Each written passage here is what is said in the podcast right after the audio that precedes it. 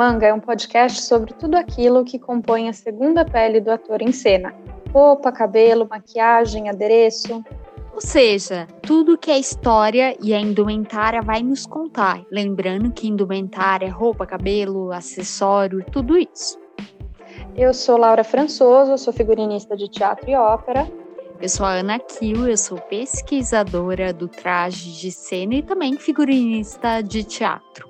E eu sou a Gabi Schenbeck, eu sou caracterizadora de cinema.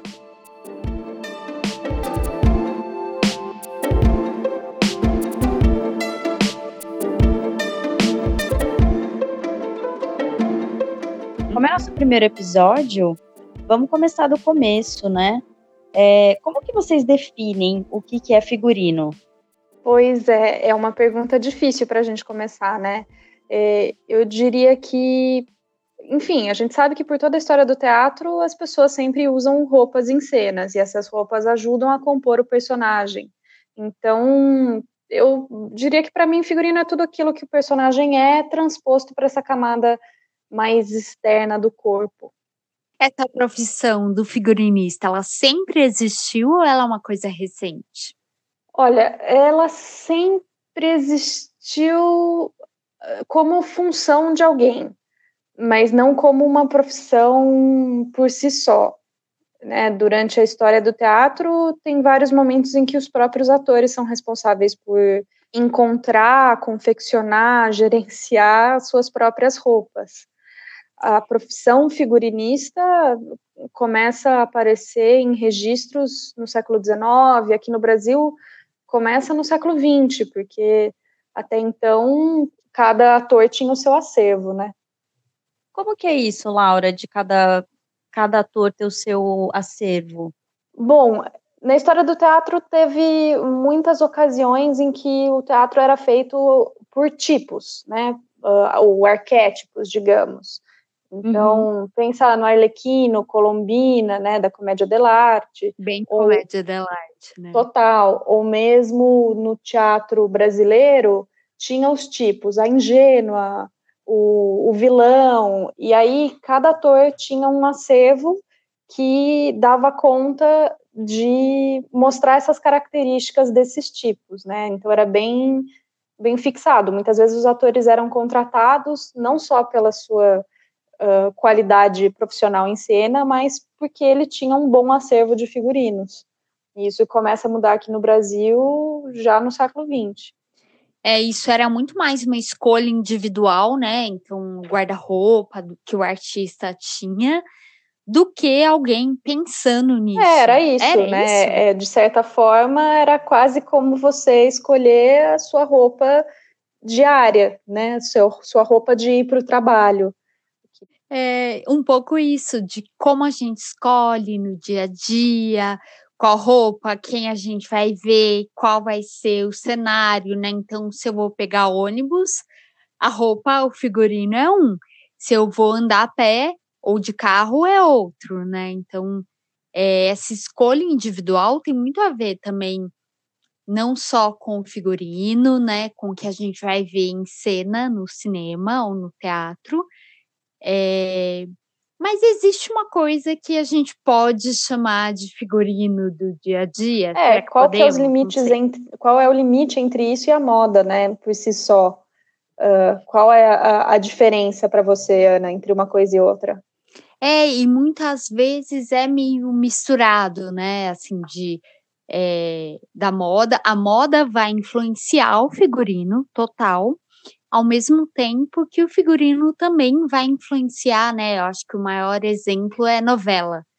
Então a gente vai lá na 25 de março e o que está vendendo é a pulseira da Jade, é o que está, né, da novela da vez. É, então a gente acaba sendo influenciado por Hollywood, tudo isso que a gente acaba vendo de uma maneira Sim, e ao mesmo outra. tempo, por exemplo, quando a gente está fazendo uma produção de figurino para ópera, é, às vezes já aconteceu de eu precisar encontrar um tecido num determinado tom de roxo, só que não era um roxo que estava na moda, e aí eu não conseguia encontrar o tecido de jeito nenhum. Então, às vezes também tem esse outro lado, né, de a moda impor limitações para o figurino. Às vezes acontece. Tem muito isso, é quando a gente vai produzir, sei lá, e é verão, alto verão, e você tem que comprar a manga comprida. Não tem, porque não tá na é moda naquele né? momento usar roupa comprida. Então a gente acaba indo pro bazar, né? Enfim, para tentar achar um pouco daquilo que a gente precisa naquele momento. Mas uma coisa vai muito influenciar a outra, né? Sim, demais, muito. com certeza. E eu acho que aquela, aquela definição do Tyrov, né, que o figurino é a segunda pele do ator, dá para extrapolar e pensar nisso uhum. para moda também, para o que a gente usa no dia a dia, né? O que a gente usa de roupa é a nossa segunda pele, é como a gente se apresenta, e que história a gente conta sobre a gente mesmo que história a gente quer contar sobre a gente, né? Não só com a roupa, com a maquiagem também. É, e isso é muito, né? A gente acaba sendo figurinista de si mesmo porque escolhe a roupa de acordo com o cenário, com o que vai viver aquele dia. Eu lembro que quando eu ia no banco, sei lá, tinha um dia difícil de produção, eu botava uma roupa mais, tipo, coturno, assim, meio de guerra, assim, meu Deus. É, nossa, com certeza, a gente faz isso mesmo, né? O figurino tem isso, Também. tem essa, essa função de comunicação que é muito importante né, essa construção do personagem e essa uhum. comunicação das características, de você olhar para o personagem e já conseguir saber mais ou menos como é, essa pessoa é e, e conseguir perceber coisas que o texto não fala, é, Ler. é uma leitura visual. É, isso então... é uma das então coisas que eu mais gosto na, na construção é. de personagem, porque às vezes você não vai ter muito tempo para ver essa pessoa em cena, independente é, de onde que seja, né, se é no teatro ou se é na TV, e cada detalhe conta muito, se é um amarrotado da roupa, ou se é um acessório um pouco mais suntuoso, se é menos, um cabelo desarrumado, se é, hum. ou se é um, um rabo de cavalo, pode ser um rabo de cavalo, se ele for esticado e sem um fiozinho, ele está passando uma mensagem. Se ele tá aquela coisa meio desmazelada, com aquele monte de fiozinho no contraluz, já é outra informação. Acho que cada detalhe conta muito.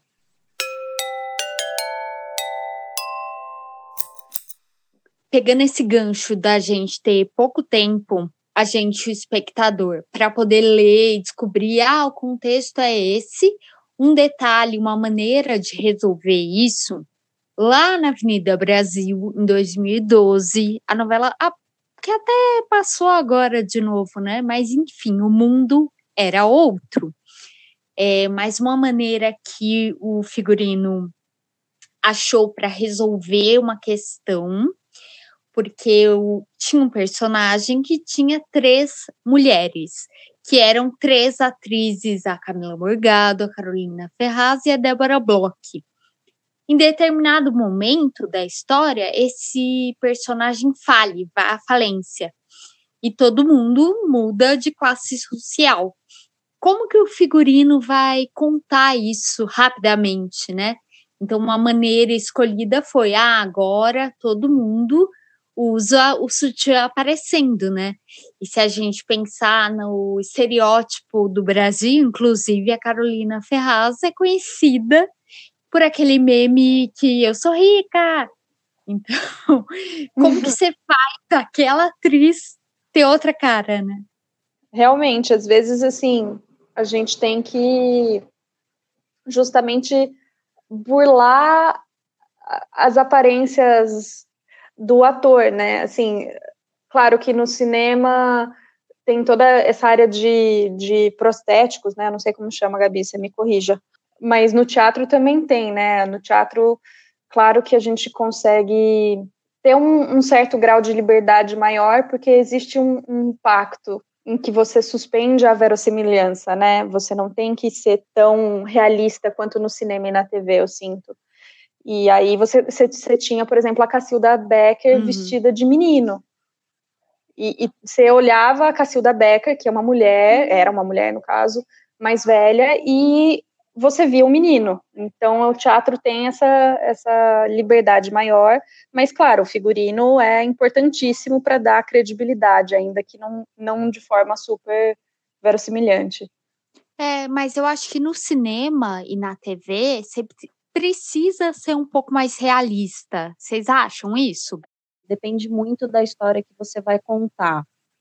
Mas o, o tipo de brincadeira que você pode fazer em um e no outro, elas acabam ficando diferentes, porque quando você assiste uma, uma peça que está ali acontecendo na hora, que eu, eu acho que é mais o fator do acontecer ao vivo do que do que qualquer outra coisa que define hum. isso.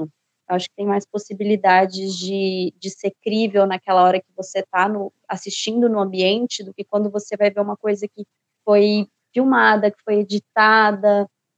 Eu acho que é uma linguagem bem diferente mesmo. Pois é, é muito interessante esse conflito que às vezes a gente encontra uh, do que o pessoal chama de physique du rôle, né? Ou, ou, ou aquilo que o papel pede que o ator seja fisicamente. Então, na ópera, por exemplo, a gente tem uh, papéis que são de adolescentes de, sei lá, 16 anos. E aí o cantor lírico que vai cantar aquele papel não necessariamente tem essa idade, porque a voz não está desenvolvida, a experiência, a maturidade do cantor para fazer aquele papel precisa ser outra. Então, às vezes, você tem um cantor de 45 anos fazendo papel de 16, e isso não é um problema, né? No teatro, a gente tem muito essa suspensão da descrença, esse uh, que é um, é um pacto, né? De você suspender, de você deixar de ficar duvidando daquilo. É, só para explicar um pouco o que é isso. Para quem e... não é um termo comum do cinema, no teatro também. É, então, e é bem comum, assim, no cinema e no, teatro, no cinema e na TV é um pouco menos comum, né, geralmente é, se busca um, que o papel seja desempenhado por alguém com uma faixa etária próxima do personagem, mas também tem exceções, né? Qualquer seriado adolescente que a gente vê por aí, a, a grande maioria dos personagens, na verdade, é interpretada por atores de 20 e 30 anos. Com certeza, mas aí a, a make entra para dar uma roubadinha para cima ou para baixo, ah, sim, é fundamental, né?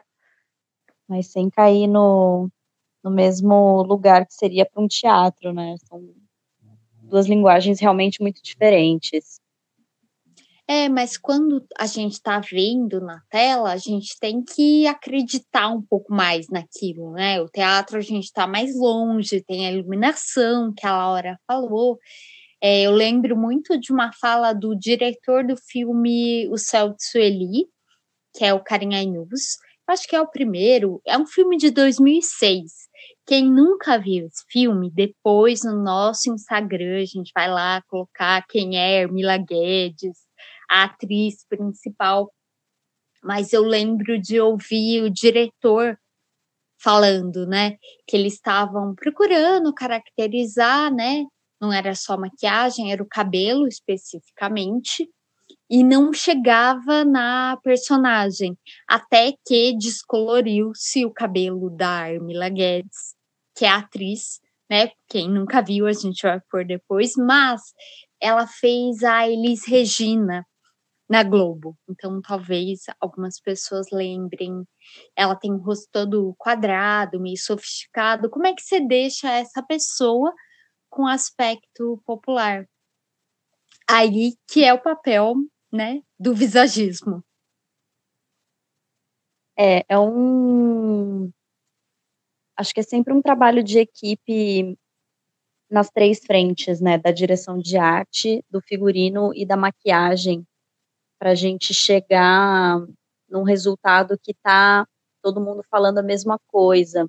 É, eu vejo um pouco esse termômetro como quando você está fazendo os testes para definir o que são os personagens e como eles são, ver o que que tá destoando, assim, o que que tá muito fora, o que que tá chamando atenção demais, é, ou o que está chamando atenção muito de menos, que está muito para o fundo, né, para o pano de fundo, e para essas coisas começarem a, a entrar num, num mesmo nivelamento, porque quando você está chamando uma, quando tem um, um, elemento que rouba demais a atenção, acaba passando a imagem que não vai fechar o personagem, né? Então, acho que nesse caso da, da Ermila, o cabelo acabou pontuando bem o, o tom do personagem dela.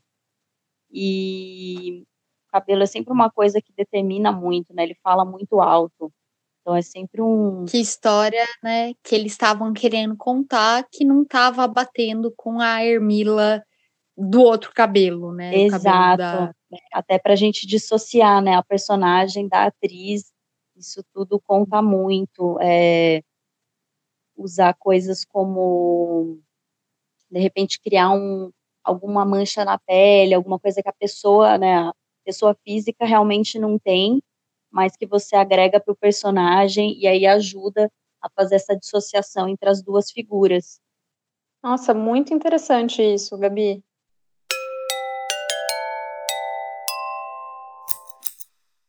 Gabi, aproveitando que a gente está falando de visagismo, é, a gente começou falando um pouco do histórico da profissão de figurinista. Você não quer contar então um pouco para a gente do histórico do visagismo, da maquiagem, enfim, de onde que veio tudo isso? Então, quando a gente tinha começado a, a falar desse assunto, eu, eu realmente achei que ia ser uma coisa bem próxima da, da história do figurinista, assim, de ter começado isso um pouco meio junto. E eu descobri que isso não é verdade. É, a gente tem registro dos primeiros cabeleireiros e, e maquiadores no Império Romano. Então, é bem mais antiga do que, do que eu imaginava. E, inclusive, é uma história muito interessante, porque a, as senhoras, elas tinham as escravas que faziam os penteados e que já tinham... Né, Roma tem uma, uma grande tradição de cuidados estéticos, né, e os banhos, tudo isso era muito vivido e você tinha as pessoas responsáveis por fazer penteados complicadíssimos que elas usavam na época, e cosméticos. E isso virou uma mão de obra tão especializada que as melhores profissionais começaram a ser contratadas por fora por outras pessoas. E, e com isso elas começaram a conseguir fazer algum dinheiro, compraram a própria liberdade e viraram profissionais muito conhecidas e muito bem pagas. Então, isso foi, foi um, uma coisa, informação completamente nova da que eu achei que tinha. Achei que era uma coisa que surgiu com a publicidade muito depois. E, e na verdade, foi um jeito de, de muitas pessoas se tornarem livres, muito antigamente. Olha só, não tinha ideia disso. Que, que muito curioso. E, e posteriormente, né? assim, depois do Império Romano, como que era essa relação com os artifícios estéticos, digamos assim? É, acho que a gente Externo. tem que lembrar de dois pontos muito importantes. É, que um é que a gente não tinha um grande desenvolvimento químico, né, de, de saber o que, que são os materiais, então usava-se muitas coisas tóxicas, e veio um pouco da experiência da cozinha, assim, sabe? Coisas de comer, que aí você descobre farinha que dá para usar para outra coisa, um pouco cozinha alquímica mesmo. E aos pouquinhos foi se descobrindo o que, que dava alergia, o que, que era tóxico. E o outro ponto é que na antiguidade você tinha muito mais é, possibilidades de rituais e de, e de cultuar o corpo mesmo, de um jeito que depois que, que começou o cristianismo você não tinha mais. Porque daí tudo vai remeter a Eva e ao pecado e à vaidade. Então, durante muito tempo, você não podia usar maquiagem. Era Nossa. realmente uma coisa, é, era realmente um recurso de cortesãs hum. ou de artistas, né? Que muitas vezes era meio que a mesma coisa, porque artista já não ganhava muito naquela época também. Ah, sim, mesmo no, no, teatro, né? Você ser atriz era equivalente a você ser prostituta, e de novo, isso durou até quase meados do século XX, né? No Brasil uhum. e no uhum. mundo. Até ontem. É, até ontem, modelos também, né? Também era uma, foi uma profissão que no começo era considerada como prostituição, né? A gente bailarina. Bailarina, bailarina também é a mesma coisa. E na verdade eu estava até pesquisando sobre isso recentemente, como a história das bailarinas uh, e dessa questão de se prostituir e tal também tem relação com a origem das modelos de moda como essas mulheres que eram muito magras e muito elegantes, esguias, né, essas figuras muito alongadas, passaram a ser consideradas interessantes como modelo e isso acabou virando um, um padrão para moda também. Então, ah, no daí fim, que vem essa tradição, então. Daí que vem, né? E mesmo esse físico mais alongado e mais esguio das bailarinas vem a partir da Ana Pavlova, né? Antes disso, as bailarinas tinham um físico mais robusto também. E a Pavlova é, já é século 19 para 20, se não me engano. Ou não? Uf, depois eu não tenho certeza, a gente tem que conferir ah, isso. Na ali.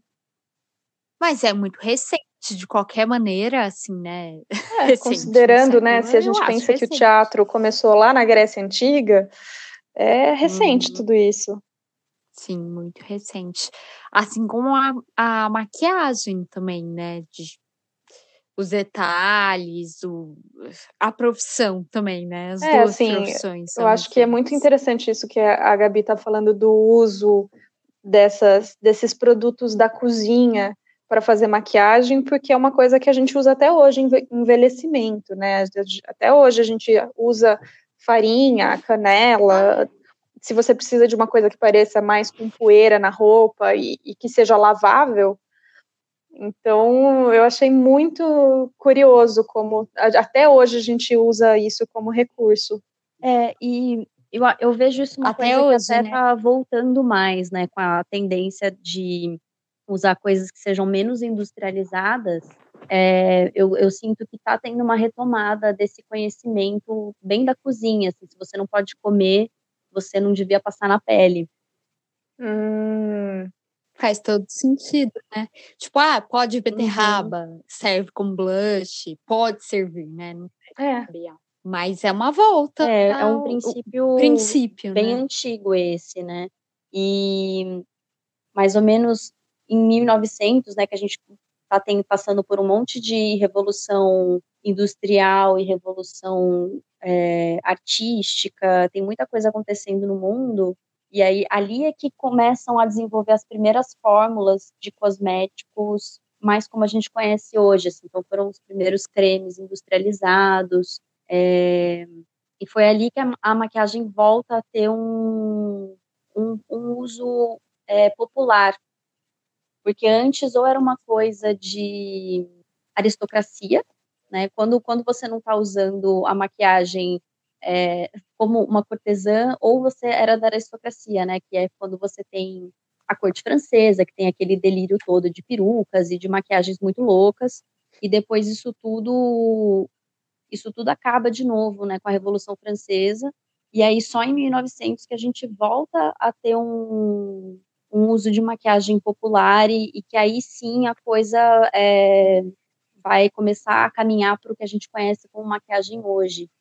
Uhum. E, e que acaba, não acaba, né? Até hoje a gente fala de batom vermelho, mas diminui muito esse estigma com o uso da maquiagem. Assim, a primeira vez que as mulheres vão ser reconhecidas como boas moças, né? Entre muitos, entre muitas aspas, é, se elas tivessem, sabe, com o cabelo apresentado, com uma pele feita com um pó e com um blush, que era sempre um item proibido antes. Nossa, blush era proibido. Nesse nível chegava. Proibidão, assim. E é uma coisa que é muito difícil de, de você passar e ficar natural, assim, sabe? Até hoje a gente tem produtos muito específicos que dão um ar muito natural de blush. Na época você tinha bem menos opção. Nossa, que, que louco, né? E assim, é, também a iluminação era muito diferente. A gente sabe que muito. na história do teatro, durante a maior parte do tempo, a, a, luz era luz de vela, essas coisas assim, óleo, né, a ribalta. E, uhum. e eu não sei se vocês sabem, mas a, a, luz da plateia ficava acesa também, né? E isso Porque só foi mudar. Fraca. Nossa. Era fraca, e, e assim, o teatro era um evento social mais do que tudo. Então, o intuito não era só assistir o espetáculo, como fazer o social ali, ver e ser visto. Então, as luzes ficavam acesas. Isso mudou no século XIX com o compositor Wagner, né, que montou um teatro de ópera dele, que começou a falar, viu, galera, vamos apagar a luz e prestar atenção no que está acontecendo aqui, que isso é o que importa. E imagina o, o quanto, quando a eletricidade chega nos teatros, também muda o, a maquiagem e o figurino porque a luz é muito diferente, né? uhum. né? Então, você estava falando da, da, naturalidade do blush, isso me faz pensar muito o quanto é diferente tanto a construção do figurino quanto o do visagismo para palco e para câmera. É completamente diferente nessa construção. Para palco, a gente sempre exagera muito mais. E historicamente, então, imagina como é que não era quando a luz era muito mais fraca.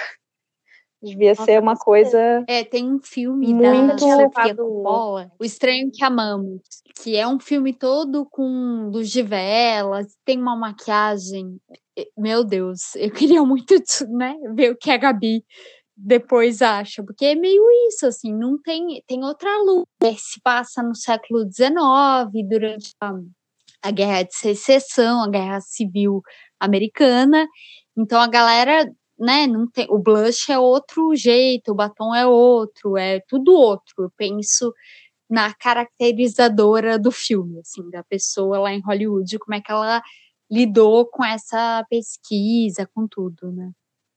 Pois é, e mesmo pensando em filme em preto e branco, né, tem que ter uma, um pensamento uh, para o figurino e para o visagismo de como transpor a, a, o colorido para o preto e branco, né? Que, que cor você vai usar para conseguir que tom de cinza. Então, eu acho que a nossa área também tem isso, tem uma relação muito forte com a luz, muito forte, né? Ela determina muita coisa. Eu acho que nem sempre as pessoas se dão conta disso, dessa relação.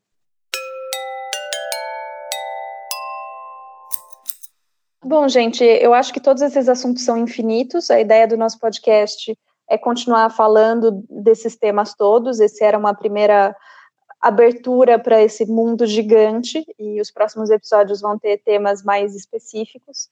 A gente falou de uma série de coisas nesse. E agora eu queria abrir, então, o quadro Busquem Conhecimento, é, inspirado pelo nosso ídolo Etebilu. E a ideia desse quadro é a gente apresentar para vocês alguma fonte interessante para continuar pesquisando sobre figurino, sobre visagismo, sobre todo esse mundo que a gente ama tanto.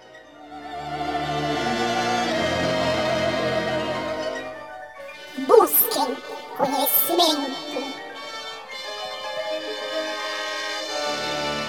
Então, o nosso Busquem Conhecimento de hoje é uma dica que é muito mais moda, indumentária, do dia a dia, é, que, para começar, né? Não vamos começar muito cabeçuda, pesquisadora, que chama Use a Moda a Seu Favor. É escrito pela Carla Lemos, que ficou conhecida pelo blog Modices. Então ela é uma carioca, mas é um, é assim, é um livro muito aprofundado, com, né, fala de opressão, de feminismo, das revoluções, de como que a gente foi mudando fala muito de padrões, como desconstruir o trabalho que a gente tem pela frente, e fala muito de moda, muito mais, mas a gente acaba trazendo isso um pouco para o figurino, seja em qual linguagem, né, teatro, cinema, é importante que a gente saiba também de moda. Então, acho que é um bom livro para começar. Muito bom, adorei a dica, vou procurar agora, porque eu não conheço também. Fools rush in where angels fear to tread, Esse foi o primeiro episódio do podcast Pano para Manga. Agradecemos vocês que ouviram a gente até aqui e acompanhem as nossas imagens pelo nosso Instagram, arroba Pano pra Manga Podcast.